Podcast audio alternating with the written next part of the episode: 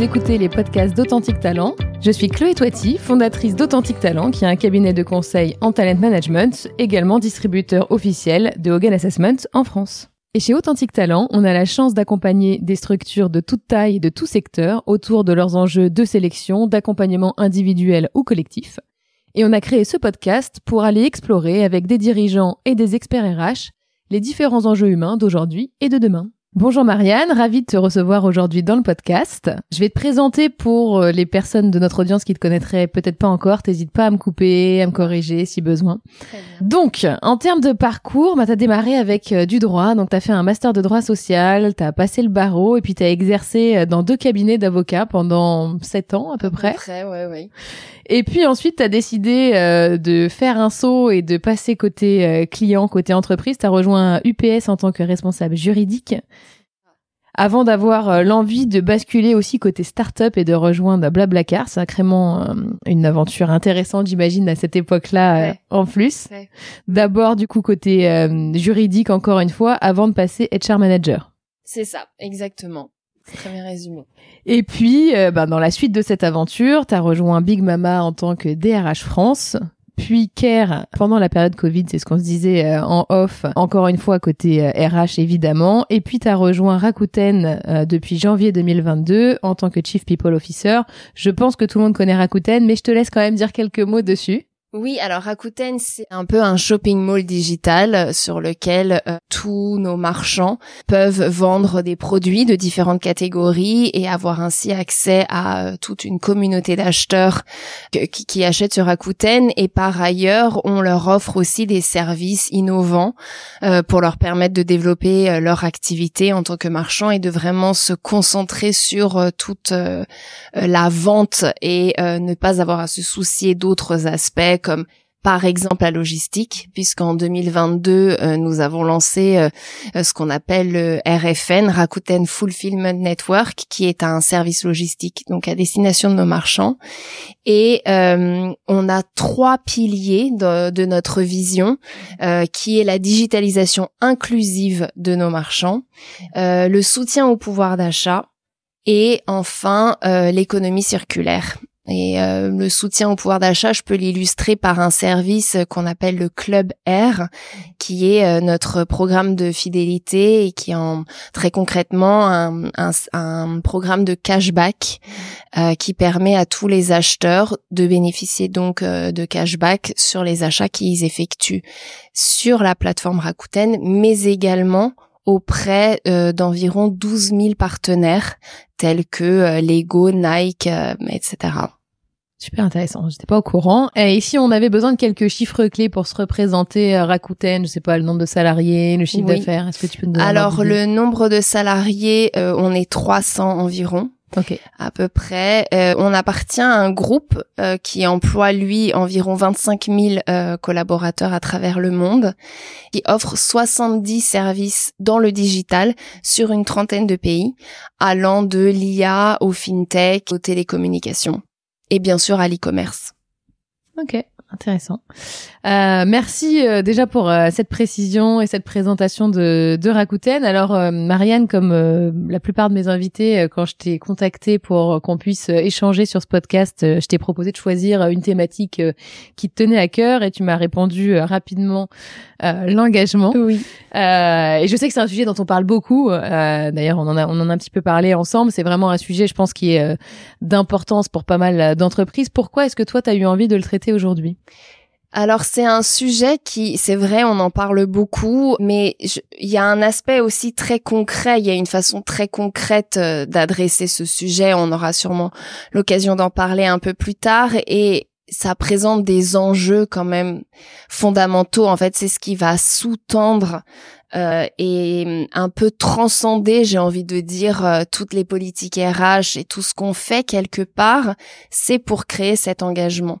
Et on constate que euh, quand il n'y a pas d'engagement ou quand l'engagement est faible dans une équipe, dans une entreprise, ça a des impacts très concrets sur la performance, sur la productivité et donc ça a vraiment un impact économique Je sais que euh, le Gallup Institute, euh, qui est un peu euh, l'Ipsos américain, en tout cas sur ces sujets-là, le mesure d'ailleurs en millions et millions de, de chiffres d'affaires, même en pourcentage de PIB. Et d'ailleurs a fait une étude aussi qui montre qu'en Europe, l'engagement est assez faible. Il est d'environ 14%. Et en France, encore plus faible. D'ailleurs, je crois qu'ils évaluent ça à 6%. Après, les critères selon lesquels ils, chiffrent ce taux d'engagement, euh, bien sûr, on peut toujours les discuter, mais en tout cas, euh, ce qui est très intéressant, c'est qu'ils corrèlent vraiment l'engagement avec la productivité, la performance, et donc ça devient un KPI économique presque pour l'entreprise. Ouais, ouais, c'est hyper, euh, hyper intéressant et je pense qu'on a un peu la réponse de pourquoi est-ce qu'on en parle autant depuis les dernières années parce que depuis qu'on a tous ces chiffres-là, à la fois, comme tu le dis, hein, la corrélation, euh, elle a été démontrée entre le niveau d'engagement des salariés et la performance. À la fois, effectivement, ils avaient chiffré, je pense qu'on a eu la même étude, euh, à plus de 1000 milliards dans le monde, le coût du désengagement dans les entreprises. Donc, évidemment qu'on a envie de se saisir de ce sujet-là. Euh, peut-être pour éviter déjà les, euh, les incompréhensions ou les imprécisions, euh, c'était quoi toi ta définition autour de, de l'engagement? En fait, je, je, il y, a plusieurs définitions. Le Gallup en donne une et certains outils aussi de mesure d'engagement en donnent aussi. Je, je, crois que la mienne, ce serait qu'est-ce qui fait la différence entre des collaborateurs qui euh, travaillent et performent même et réalisent leurs objectifs, atteignent leurs objectifs, et des collaborateurs qui sont vraiment embarqués, qui adhèrent et qui sont embarqués par euh, la mission, la vision de l'entreprise et qui euh, viennent au travail pour vraiment porter le projet et les objectifs de l'entreprise et pas seulement les leurs ou celles de leur équipe. Et donc un des leviers euh, principaux justement, c'est vraiment de bien définir cette vision, mission et les valeurs, de les communiquer à, tous les tout au long du cycle de vie des salariés, de l'embauche euh, aux entretiens de revue de performance par exemple, et de s'assurer qu'il euh, y a un vrai alignement et puis aussi, surtout, je pense que ce qui est très important, c'est d'avoir un management qui incarne aussi tout ça, et notamment les valeurs, et qui soit exemplaire. Et c'est quelque chose qu'on retrouve euh, assez fortement dans la culture startup. Mmh. Euh, moi qui ai eu la chance de faire euh, les deux, c'est-à-dire une entreprise plus ancienne, multinationale et hum, oui, une organisation complexe et aussi euh, les startups. Tu as vu des choses très différentes du coup sur ce sujet-là? Très différentes. Oui, oui, très différentes. tu peux nous donner des exemples, qu'est-ce qui est peut-être le plus significatif en termes de, de différence? Le plus significatif, c'est la recherche en startup de ce qu'on appelle l'esprit entrepreneurial. Et la, la, le terrain de jeu qu'on laisse aux collaborateurs qui est beaucoup plus important euh, que dans des plus grosses structures parce que les initiatives individuelles euh, non seulement sont accueillies mais sont même demandées. On demande aux collaborateurs euh, d'être beaucoup plus proactifs et d'être de prendre des initiatives, de proposer des choses, des changements, alors que dans des structures plus plus importantes, plus anciennes, il y a un, peut-être un lien hiérarchique qui fait que euh, à chaque fois qu'on veut proposer quelque chose d'un peu nouveau, déjà il faut commencer par avoir la validation du manager et c'est souvent très processé avant de pouvoir vraiment porter un projet jusqu'au bout. Donc l'impact qu'on a est peut-être moins euh, évident. Et souvent, euh, oui, les, les, collaborateurs qui rejoignent les startups, c'est pour ça, c'est parce qu'ils ont envie d'avoir de l'impact. Toi aussi, du coup Oui, complètement. complètement, mais justement, et cet esprit entrepreneurial, on ne peut pas l'avoir euh, si l'entreprise n'a pas conscience aussi de l'engagement. Enfin, c'est très lié. On peut pas avoir cet esprit entrepreneurial si on on n'adhère pas pleinement à la à la mission vision, aux valeurs, euh, aux méthodes de management et donc euh, ces sujets sont très liés et en start-up c'est un sujet euh, sur lequel on est très attentif l'engagement justement. C'est, hyper intéressant et effectivement, euh, il y a plusieurs leviers que tu nous cites. Je sais qu'il y a quand même pas mal d'entreprises qui de temps en temps euh, peinent un peu entre euh, ce qu'elles écrivent comme vision ou comme valeur et puis finalement ce qui est réellement incarné par les managers au quotidien. Est-ce que sur ce sujet-là, ben il y a, y a des bonnes pratiques que tu as pu observer ou des choses que tu as pu mettre en place dans les différentes entreprises dans lesquelles tu es passé? Oui, oui. Alors il y a, y a toujours sur les valeurs plus particulièrement, il y a toujours euh, ce débat euh, et ça dépend des startups. Est-ce qu'il faut que les valeurs soient définies par les collaborateurs dans une démarche bottom-up ou alors est-ce que c'est à euh, aux founders dans les startups de définir euh, ces valeurs et ensuite de les diffuser. Moi, j'ai personnellement pas de parti pris. Je pense que ça dépend euh, du stade de développement de l'entreprise, ça dépend de l'état d'esprit des founders et des collaborateurs aussi, mais c'est sûr que les founders, surtout encore une fois en start-up, puisque ce sont des entreprises plutôt jeunes, c'est quand même eux qui impulsent énormément les choses et euh, après, bien sûr, on peut faire des workshops tous ensemble pour euh, les développer et développer ces valeurs et s'assurer qu'elles sont qu'elles sont diffusées mais euh, c'est quand même beaucoup, ça vient énormément des founders et de leur euh, histoire et de ce que eux envisagent pour pour leur entreprise. Ouais. Moi, je te, je te rejoins complètement là-dessus. C'est vrai que nous, en, regardant les, les, entreprises avec lesquelles on travaille au quotidien, on se rend compte que parfois une des erreurs, ça peut être effectivement de, de vouloir euh, créer de façon trop participative oui. ce descriptif. Et derrière, c'est risqué parce qu'en fait, dès qu'il y a une situation de crise, ben les fondateurs vont prendre des décisions qui sont liées à leur propre système de valeurs. Et s'il est trop différent euh, de ce qu'on a promis, ça crée quand même de la voilà de l'incohérence. Et ça pour le coup ça peut être franchement désengageant. Donc je voilà je. Oui oui c'est vrai c'est vrai. Et il y a aussi ce débat autour de euh, est-ce qu'il faut d'abord définir les valeurs, ensuite la stratégie? Est-ce que c'est la stratégie qui vient définir les valeurs? Et justement quand les, les valeurs sont vraiment bien posées et définies par les fondeurs, ça devient aussi un peu le pivot et derrière, on voit des entreprises arriver à changer de stratégie, virer de bord, développer des nouvelles activités parce que c'est finalement le pivot, les piliers, ça reste les valeurs. Et tant que tout se construit quand même en tenant compte de ces valeurs, euh, ça fonctionne. Et les, les salariés peuvent, les collaborateurs peuvent adhérer à n'importe quelle stratégie tant qu'elle elle répond à leurs valeurs. Et difficilement l'inverse. Oui, clairement, complètement, complètement d'accord avec toi.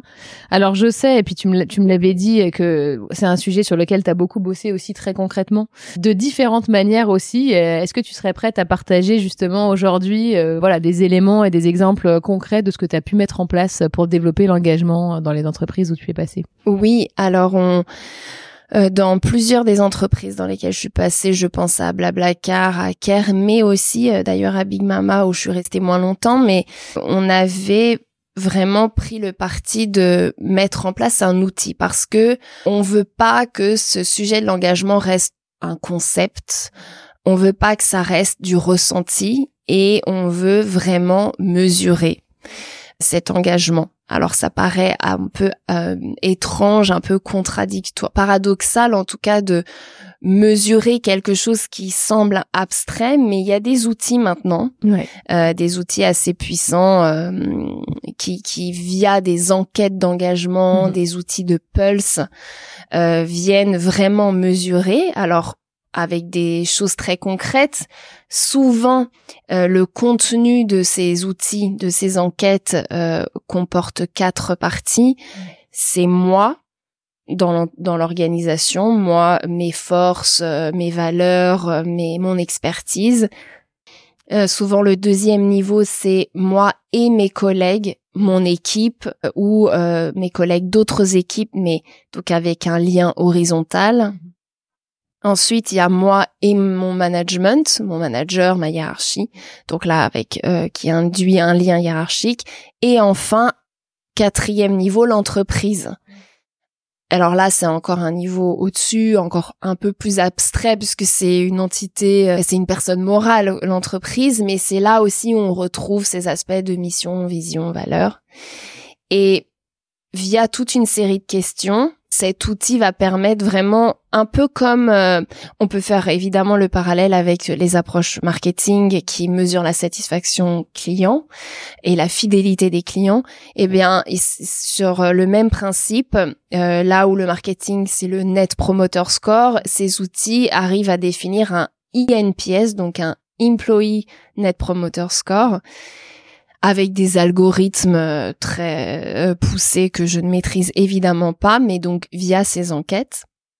C'est des enquêtes qu'on peut euh, vraiment moduler. Souvent, les outils permettent qu'on rajoute nous-mêmes aussi des questions si on pense qu'il y a des sujets qui ne sont pas forcément couverts.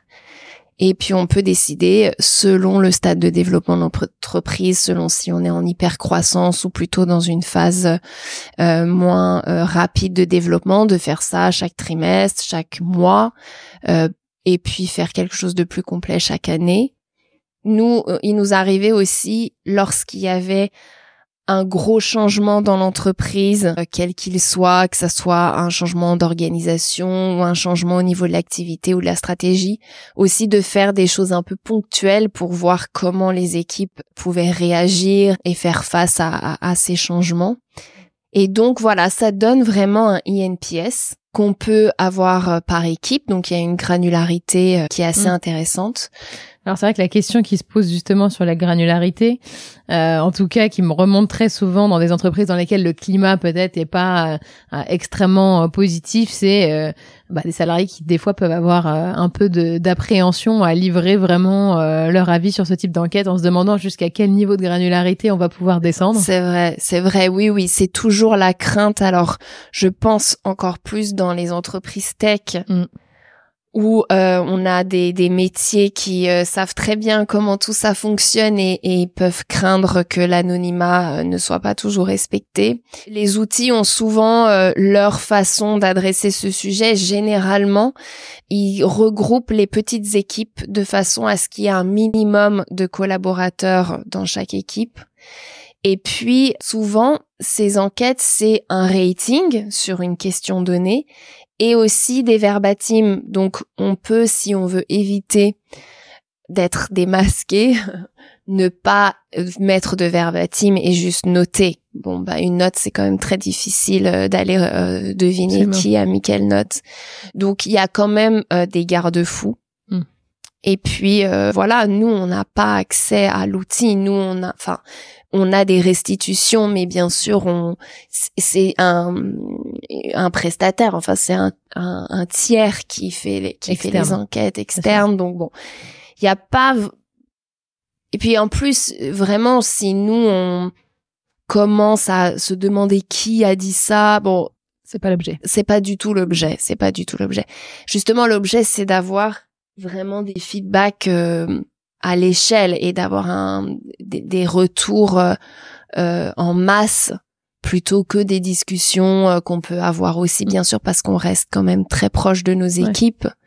Mais là, l'idée, c'est d'avoir un maximum de feedback d'un maximum de personnes. Donc, on n'a juste pas le temps d'aller d'aller regarder et zoomer en particulier sur les feedbacks.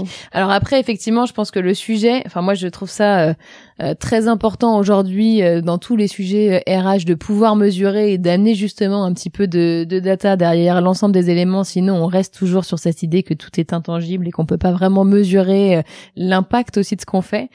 Comment est-ce que toi, tu as pu justement euh, adresser tout ce qui ressortait de ces enquêtes-là pour justement dépasser le stade de la mesure et, vraiment mettre en place des choses? Oui, bah, ce que tu dis, Chloé, c'est clé parce que euh, si on ne fait que demander des feedbacks sans agir derrière, forcément, euh, on a un taux de participation qui réduit euh, et ça, on le voit systématiquement. Donc, euh, nous, le parti qu'on avait pris dans certaines des, entreprises où j'ai pu être, notamment chez Care, eh bien, on faisait des restitutions par équipe. On avait même donné la main au manager parce que pour nous, ça devient un outil de management. Mmh. Et pour un manager de pouvoir avoir du feedback en masse et en temps réel, c'est un outil extrêmement précieux de pouvoir assez rapidement euh, spotter des choses qui fonctionnent pas bien.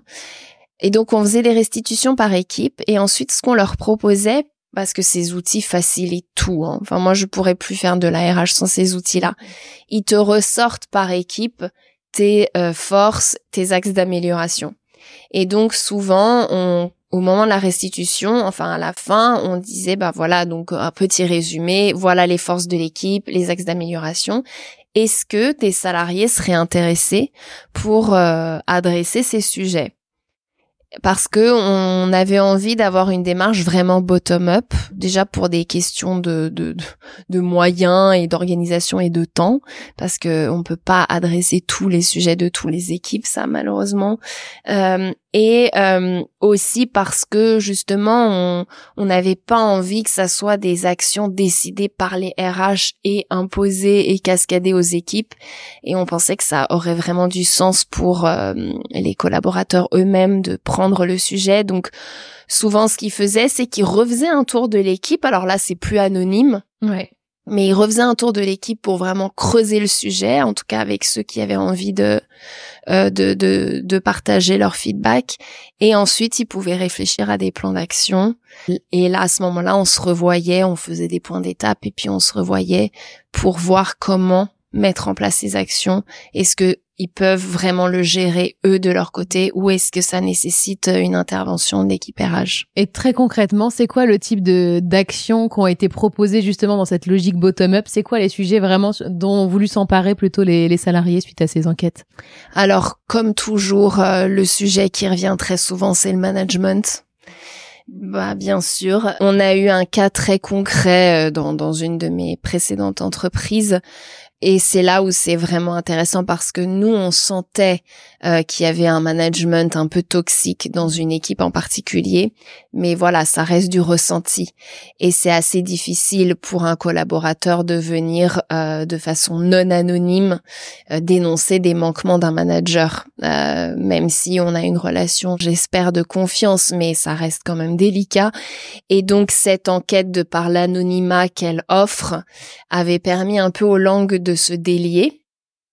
Et lorsqu'on a vu l'équipe, alors pour le coup, on a vu l'équipe sans le manager, on en a beaucoup discuté et la décision a été prise. Alors, c'est la décision de la direction. Évidemment, une telle décision, on ne peut pas demander à des collaborateurs de la prendre ni d'y adhérer, mais donc on a décidé de, le, de licencier mm. ce, euh, ce manager. Voilà, un exemple très concret. Ouais, c'est hyper intéressant parce que parfois, euh, on parlait dernièrement de management toxique justement, donc ça tombe très bien ah euh, de faire ce lien-là et on disait que les, les salariés parfois peuvent se sentir un peu démunis. Oui. Comme tu le disais, c'est parfois délicat d'aller euh, aborder le sujet avec la RH, même si la RH est en proximité, puis ça dépend encore une fois hein, des entreprises, mais de se dire qu'effectivement il peut y avoir des vraies solutions, des vraies actions qui émergent de ce type d'enquête et que c'est pas simplement je coche la case de j'ai fait l'enquête et j'ai demandé à mes salariés de dire comment ils se sentaient en fait. Exactement. Oui, mm. oui. Non, mais c'est c'est le but. Le but, c'est vraiment d'adresser les choses. Et d'ailleurs, souvent derrière, on, on remesure sur les axes précisément qu'on a voulu adresser pour s'assurer qu'on est allé dans le bon sens. Parce qu'il y a des sujets quand même aussi plus complexes. Euh, de souvent aussi un point qui peut ressortir, c'est la coopération entre deux équipes. Mmh. Et donc là, ce qu'on met en place, donc un manager toxique qu'on licencie, c'est radical. A priori, euh, tout, tout, va bien. Et bon, après, faut recruter le bon manager. Mais sur la coopération, tu vas pas virer les deux équipes? Voilà, sur la coopération, tu vas pas virer les deux équipes. Et c'est pas des actions euh, forcément court terme et en tout cas hyper efficaces tout de suite. Donc, euh, on avait réfléchi à, à tout un plan d'action. On avait même, alors là, c'était coopération entre deux équipes où là, pour le coup, dans de nombreuses boîtes, j'ai pu voir que ces deux équipes parfois avaient des sujets de coopération. Donc, c'est entre le sales, les sales et le user care. Effectivement. peut-être bien. Voilà, c'est assez classique euh, comme sujet. Euh, et, et c'est très logique en réalité. Pourquoi il y a des difficultés de coopération. Donc, on avait vraiment identifié là pourquoi la coopération pouvait être compliquée souvent sur euh, les plateformes digitales, ils vont adresser, alors je donne des exemples, mais euh, l'un va adresser euh, les professionnels de santé, l'autre les patients ou les marchands et l'autre les, les acheteurs. Et donc on avait vraiment identifié où était les difficultés de coopération et ensuite, on avait mis en place des actions, donc vraiment euh, définir des objectifs communs, avoir mieux conscience euh, des enjeux les uns des autres. Et c'était intéressant parce qu'on avait travaillé avec euh, l'IPH, l'Institut des potentiels humains, et on avait commencé l'atelier en se disant comment est-ce que on pourrait ne pas du tout bien coopérer et ne pas du tout bien euh, collaborer? Donc être dans une communication agressive euh, ne pas s'intéresser à l'autre euh, ne pas avoir connaissance des enjeux et des objectifs de l'autre équipe. Et donc ensuite à contrario comment est-ce qu'on peut améliorer tout ça? On avait mis en place un tout un plan d'action et on avait fait le suivi surtout parce que euh, l'idée c'est pas que ça soit un travail qu'on fait one shot et tout le monde est super content en sortant du workshop et tout le monde est super emballé. Et puis au bout de deux semaines, trois semaines, un mois, chacun est retourné dans son quotidien, dans son opérationnel et a un peu oublié euh, et ça, c'est un vaste sujet parce qu'en fait, quand il n'y a pas de suivi, après toutes les initiatives suivantes génèrent quand même beaucoup moins d'enthousiasme. Donc, je pense que c'est toujours la même difficulté à laquelle on se retrouve. Euh, c'est vrai, c'est vrai, c'est vrai. Et ça demande beaucoup d'énergie et ça demande l'implication évidemment des managers, des directeurs euh, et aussi bien sûr de l'équipe RH pour mm. euh, assurer ce suivi. Mais je trouve ça hyper intéressant, effectivement, en tout cas, ce côté bottom-up sur le sujet de l'engagement, parce qu'effectivement, encore une fois, bah, les RH parfois peuvent être un peu euh, submergés par le nombre de sujets euh, à gérer. ouais. Tu confirmes, je pense. Et donc, du coup, euh, de pouvoir répartir l'engagement, c'est le sujet de tout le monde aussi, et puis c'est le sujet des managers, donc c'est intéressant de pouvoir le répartir. Il y a le sujet du coup du, de l'enquête dont tu me parles et qui est, qui est hyper intéressant si on l'exploite bien. Euh, tu nous as donné quelques clés là-dessus. Est-ce qu'il y a d'autres euh, d'autres solutions ou d'autres bonnes pratiques que tu as exploitées autour du sujet de l'engagement? Oui, alors c'est vraiment ces outils qui permettent d'avoir de la data concrète, factuelle finalement, mais souvent les outils offrent aussi des petites fonctionnalités qui peuvent être assez intéressantes. Euh, je sais qu'un des outils que j'utilisais permettait euh, aux managers, aux directeurs, en tout cas à tous ceux qui avaient accès euh, aux, données, au feedback, de dialoguer avec un salarié. Alors ça veut pas dire qu'il en connaît pour autant l'identité, mais par exemple de dire euh, le, sujet que tu soulèves ici est euh, hyper important, euh, est-ce que tu serais d'accord pour m'en dire plus? Un chat en fait. Un chat, exactement, un mhm. chat. Et donc après, le collaborateur pouvait décider de ne pas répondre parce qu'il voulait garder l'anonymat, ou alors se sentait un peu plus, euh, euh, était un peu plus enclin à, à, aller voir la RH ou le manager et en parler directement. Il y a des outils aussi, euh, alors bon, je le cite, c'est Supermood qui mm. permet de faire des super likes. c'est marrant, c'est envoyer des super likes parce que l'idée, euh, c'est un peu aussi la reconnaissance. Ça, c'est quand même bien sûr aussi un des leviers, je dirais, de l'engagement. Euh, il y a tout le socle de la mission vision, des méthodes de management, des méthodes de prise de décision, mais il y a aussi euh, beaucoup plus simplement la reconnaissance. Et voilà, l'outil permettait des, des, fonctionnalités un peu qui sont un peu ludiques, mais parce que c'est un sujet qui est toujours assez difficile, la reconnaissance. Pareil, ça peut être plein de choses, euh, mais euh, mais voilà, des petites euh, mm. fonctionnalités comme ça, c'est assez intéressant aussi. Ouais. Alors j'entends déjà la question qui m'est posée archi régulièrement en ce moment, et, et du coup, je ne doute pas que les gens euh, auxquels je pense sont en train de se la poser en t'écoutant. Est-ce qu'il y a des sujets générationnels autour de l'engagement et notamment quand tu parles de super like, est-ce que euh, il y a une génération qui a été plus élevée dans cette logique du super like, par exemple? Oui, oui. Est-ce que tu as, retrouvé des choses même concrètement dans ce que tu as fait? Oui, oui. Alors, euh, c'est peut-être pas si concret que ça, mais je, oui, il y a un sujet générationnel euh, et je trouve personnellement que cette nouvelle génération Gen Z, autre, est hyper inspirante parce que ce à quoi ils aspirent n'est pas tellement différent de ce à quoi moi, par exemple, quand je suis rentrée sur le marché du travail, j'aspirais, mais c'est assumé chez eux. Euh, alors, il demande pas, je pense pas que la requête qu'il formule soit euh, je veux être engagé parce que ça c'est une conséquence. L'engagement c'est une conséquence de la politique de l'entreprise et de la culture de l'entreprise. En revanche, tous ces sujets de quête de sens, euh, de rapport au travail, de flexibilité, d'équité, là aujourd'hui on parle énormément de, du sujet de transparence des salaires et du fait de demain euh, devoir vraiment objectiver pourquoi on augmente telle personne et pas une autre, pourquoi on donne telle prime qui concerne telle population et pas une autre. Donc tous ces sujets d'équité, de flexibilité et de quête de sens, en réalité, on les avait aussi, mais le rapport au travail était tel que on, pensait que ces besoins euh, n'étaient pas légitimes et n'avaient pas vraiment leur place au travail et qu'on était beaucoup plus dans l'acceptation de ce que l'entreprise avait à nous offrir. Et donc, l'engagement devient d'autant plus important et un KPI vraiment euh, intéressant euh, parce que ça va permettre de savoir si par exemple, au sein de, des, plus jeunes qui rejoignent l'entreprise, euh, on répond à leurs besoins et on répond à leurs aspirations.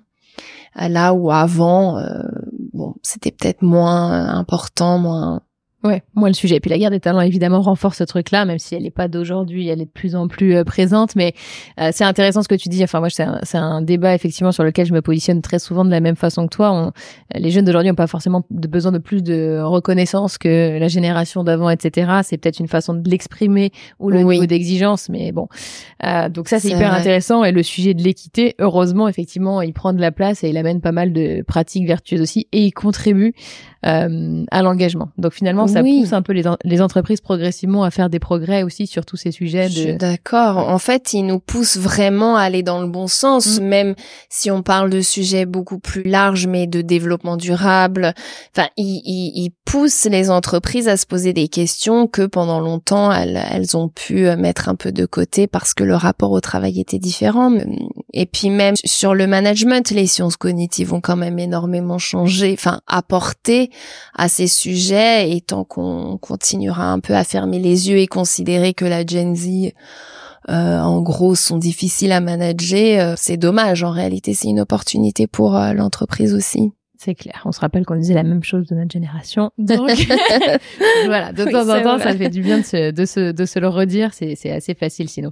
Euh, J'ai une question euh, pour, pour euh, clôturer un peu ce sujet. Il y a des personnes qui nous écoutent, qui doivent être des RH d'entreprises, qui ont déjà beaucoup bossé euh, sur les sujets d'engagement, mais qui sont en quête de se re-questionner. Il y en a qui font probablement partie d'entreprises qui démarrent sur ce sujet-là et qui commencent à se poser des questions sur l'engagement. Ce serait quoi les conseils que tu aurais envie de donner justement euh, à certains de tes homologues d'autres entreprises plus ou moins matures sur le sujet? Moi, le premier conseil que je donnerais, c'est euh, vraiment de mettre en place un outil. Ça peut aussi faire peur parce que faire peur, je sais pas si c'est le mot, mais parce que oui, on va se retrouver avec énormément de données, énormément de feedback. Est-ce qu'on va réussir à les euh, synthétiser? Est-ce qu'on va réussir à, à agir derrière? Mais sans cet outil, ça, ça restera toujours un peu de l'ordre du ressenti et du et, et, et, pas forcément suffisamment objectif. Et puis, euh, je pense qu'aussi, euh, il faut absolument impliquer les managers dans la façon dont on adresse ce sujet, les managers, la direction, le CEO aussi. Euh, parce que parfois ça implique des sujets euh, qui sont vraiment entre les mains de la leadership team, donc ils doivent être alignés, ils doivent être ok. Je pense que c'est très intéressant de vraiment donner accès aux managers pour leur équipe, de leur laisser aussi un peu un terrain de jeu et des possibilités de euh, proposer eux aussi des choses, donc avoir une vraie ouverture sur le sujet. Sinon, ça sert à rien s'il n'y a pas une ouverture suffisamment grande des managers de la direction. Ça va être un vœu pieux, ce sera juste des feedbacks qu'on recevra et, euh, et qu'on il y a aussi un réflexe parfois de certains de rejeter, de pas entendre, de euh, vouloir un peu dire euh, bon oui elle dit ça mais c'est parce que elle n'est pas performante ou autre.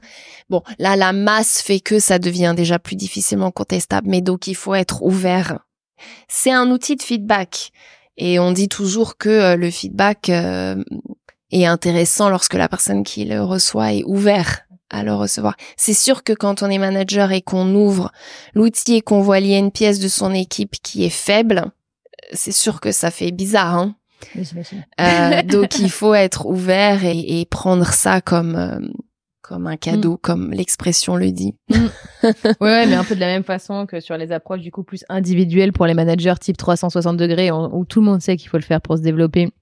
Et en même temps, il y a toujours beaucoup d'appréhension de je sais que c'est bien, mais est-ce que j'ai vraiment envie d'entendre ça maintenant C'est vrai. feedback?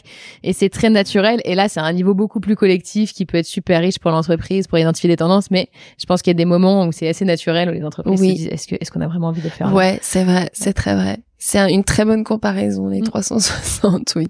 Est-ce qu'il y a et c'est ma dernière question, c'était déjà ma dernière, mais du coup c'est vraiment la dernière cette fois-ci, c'est pas promis. Euh, Est-ce qu'il y a des idées reçues que tu entends souvent sur le sujet de l'engagement euh, ou des fausses bonnes idées en fait quelque part et, et voilà que tu as envie de partager aujourd'hui? Euh, C'est difficile à dire. Euh, les idées reçues, je j'en entends surtout. Alors c'est pas directement l'engagement, c'est plus sur cette question euh, générationnelle. Et donc oui, est-ce que euh, euh, par rapport à l'engagement, si, si, je devais le lier, est-ce que cette nouvelle génération n'a pas euh, des attentes euh, trop élevées? Est-ce que c'est pas une génération un peu de, parfois je l'entends, un peu de dilettante, qui veut moins travailler, qui veut moins, euh, alors qu'en réalité, je pense que ce qui les drive eux, c'est justement l'efficacité. Voilà, mais sur l'engagement en tant que tel, non, peut-être aussi que c'est un concept assez difficile à palper, alors que à nouveau ces outils permettent vraiment de le mesurer et de l'objectiver on retient effectivement euh, avec euh, l'importance que l'ensemble de la leadership team soit vraiment sponsor et ouverte aux résultats. Sinon, effectivement, ça servira pas à, grand chose. Merci beaucoup. Déjà, c'était hyper, euh, hyper riche et puis finalement assez concret en fait dans la façon d'aborder ce, ce, sujet. Moi, j'en retiens quand même pas mal d'éléments. Merci beaucoup, Chloé. Merci de nous avoir écoutés. On se retrouve très prochainement pour le prochain épisode, et d'ici là, n'hésitez pas à réécouter les épisodes précédents ou à consulter la fiche synthèse qui reprend les points principaux de cette conversation et que vous retrouverez sur notre site internet. À bientôt!